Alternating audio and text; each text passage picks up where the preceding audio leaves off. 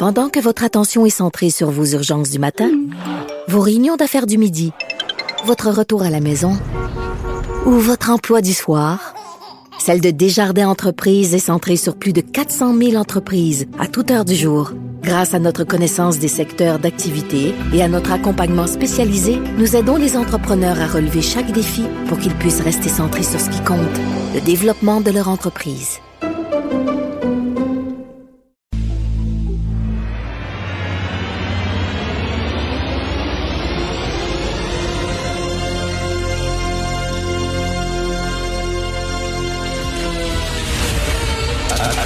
Attention, cette émission est laissée à la discrétion de l'auditeur.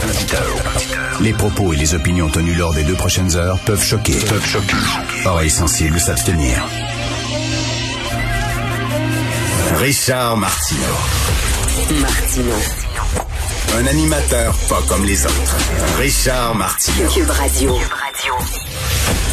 Eh, bonjour, bon vendredi. Eh, boy, ça va faire du bien ce week-end. Il me semble que c'est une semaine qui était dure et pénible. Beaucoup de mauvaises nouvelles.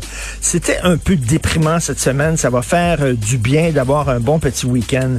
Je ne sais pas si vous avez entendu les publicités du syndicat de la fonction publique. On sait que les fonctionnaires sont en négociation avec le gouvernement et bien sûr qui demandent euh, des hausses euh, de salariales. Êtes-vous vraiment surpris? Regardez le budget ces temps-ci. Hier, on, on creuse la dette et le déficit au Québec de façon incroyable avec une pépine. D'ailleurs, lisez Mario Dumont euh, là-dessus aujourd'hui. Il fait une chronique là-dessus. Il dit c'est peut-être pas le temps. Euh, de la part des fonctionnaires de demander des hausses salariales un peu trop gourmandes. Il va falloir se calmer un peu. Mais c'est leur publicité. Les publicités, là, entre autres, on va faire entendre une pub d'une trentaine de secondes, justement, du syndicat de la fonction publique. On, écoute ça. Moi, je suis tannée d'être. Je suis technicienne en informatique dans la fonction publique du Québec depuis 18 ans. Puis savez-vous quoi? Je gagne pas mal moins que les sous-traitants du privé qui travaillent pour mon ministère. Oui, oui. Même travail, même organisation, mais pas le même salaire. C'est carrément injuste. J'adore mon travail, mais là, ça va faire. Nous, les employés de la fonction publique du Québec, on mérite tellement mieux. Un message du SFPQ. Ben, allez au privé d'abord. S'ils sont si géniaux que ça, sacrez votre camp. Quittez votre job, allez au privé. Il n'y a aucune loi qui empêche les fonctionnaires, les employés de l'État, de quitter leur emploi et de s'en aller au privé. Allez-y. Comment ça qu'il n'y a pas un mouvement massif des fonctionnaires vers le privé, hein? Euh, regarde, regarde, je, je pense pas qu'il manque de fonctionnaires. Peut-être dans le milieu de la santé, effectivement, il y a des gens qui quittent, il y a des gens qui sont écœurés, euh, qui brûlent la chandelle par les deux bouts, mais ça c'est particulier. Mais elle, là, les, les techniciennes en informatique, y a-tu comme un vraiment là, des, un mouvement massif des techniciens en informatique qui quittent s'en avoir dans le privé? Non, c'est vrai que les gens du privé sont mieux payés. Là-dessus, au point de vue des faits, c'est vrai. Mais attendez une minute, là. La sécurité d'emploi. Ces gens-là là, dorment le soir tout le long de la pandémie. Là.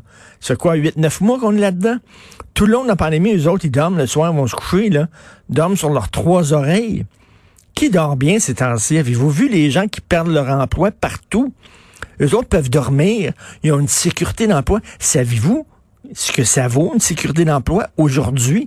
Ça vaut de l'or.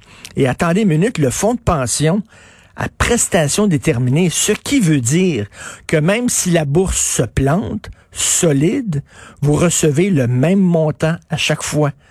Hein? Votre, votre, le montant, la prestation ne, ne varie pas euh, en fonction des performances de la bourse. Alors, t'ajoutes ça à la sécurité d'emploi. Ça vaut combien? Ça, ça serait le fun de chiffrer, ça. T'entends des fonctionnaires qui disent, on fait tellement pitié, nous. Y a-tu un fonctionnaire qui a perdu sa job? Et là, vous allez me dire, dans le milieu de la santé, oui, c'est vrai. Bon, les préposés aux bénéficiaires, les infirmières, les infirmières, ça, c'est, c'est particulier. Mais les autres fonctionnaires, là, qui travaillent dans les bureaux, là, que ce soit à la SAQ, que ce soit technicien en informatique, n'importe quoi, là. Est-ce que vous trouvez vraiment qu'ils sont, ils ont une vie si misérable que ça? Comme je le dis, si c'est si épouvantable, allez dans le privé. Allez-y si les autres sont mieux payés. Je trouve ça absolument incroyable. Alors que des gens perdent leur job, perdent leur chemise, ont des problèmes euh, psychologiques, d'angoisse, ont de la difficulté, doivent quémander de l'aide de l'État pour faire vivre leur famille. Ces gens-là qui sont gros durs au point de vue de sécurité d'emploi, qui se mettent à brailler sur nos zones, je trouve ça totalement obscène. Et un peu plus tard, à 9h30, euh, je vous euh, conseille de nous écouter. On va voir Jean-François Roberge parce que dans le milieu de l'éducation, ça brasse en maudit. Parce que là, peut-être sont en train de jongler avec l'idée d'accorder un mois de vacances, donc deux semaines de plus pendant le temps des fêtes. Ce qui voudrait dire, ce qui voudrait dire que peut-être que l'année scolaire serait rallongée jusqu'en juillet. Non, non, non, non, non. Non, non, non, non pas vrai que nos enfants vont aller à l'école en juillet, là. Alors qu'il va faire beau, puis peut-être qu'on va s'en sortir, peut-être qu'il va avoir un vaccin d'ici là, puis qu'on va pouvoir peut-être reprendre un semblant de vie ordinaire, qui vont aller à l'école encore cet été. Non, non, non. Je suis pas sûr que c'est une sacrée bonne idée. D'ailleurs, c'est très, très mal reçu, cette idée-là. Et l'histoire de la ventilation dans les écoles, pour moi, c'est le scandale de la semaine. Au mois de juin, il y a plus de 230 scientifiques qui écrivaient une lettre ouverte dans le New York Times disant c'est le nerf de la guerre. Au mois de juillet, l'Organisation mondiale de la santé disait il faut ventiler les lieux de travail et euh, euh, les écoles. Au mois de septembre, au mois d'août, euh, le gouvernement du Canada donnait 432 millions de dollars au Québec pour dire, ben ça, ça va vous aider justement euh, à, à reniper les systèmes de ventilation dans les écoles. Et là, on apprend que le, ministre de la Santé peut même pas, peut même pas dire, c'est quoi exactement la situation dans les écoles? Quelles écoles ont besoin de nouveaux systèmes de ventilation? Quelle école en a pas? On n'a même pas le portrait Qu'est-ce qu'on a fait? On a dormi sa Switch pendant tout ce temps-là. Et hier, justement, le ministre Dubé disait, ben ça, c'était un peu de la faute d'Horacio Arruda. Il a scoré dans son but. C'est un peu de la faute de Horacio. Monsieur Arruda a pas dû être vraiment content de ça. Mais il dit, écoutez, nous autres, euh, on écoute la santé publique. Puis la santé publique du Québec ben, nous a dit euh, qu'il n'y avait pas de problème avec la ventilation, que c'était pas, euh, c'était pas vraiment une priorité. Est-ce que Monsieur Arruda est encore l'homme de la situation. De plus en plus de gens répondent par la négative.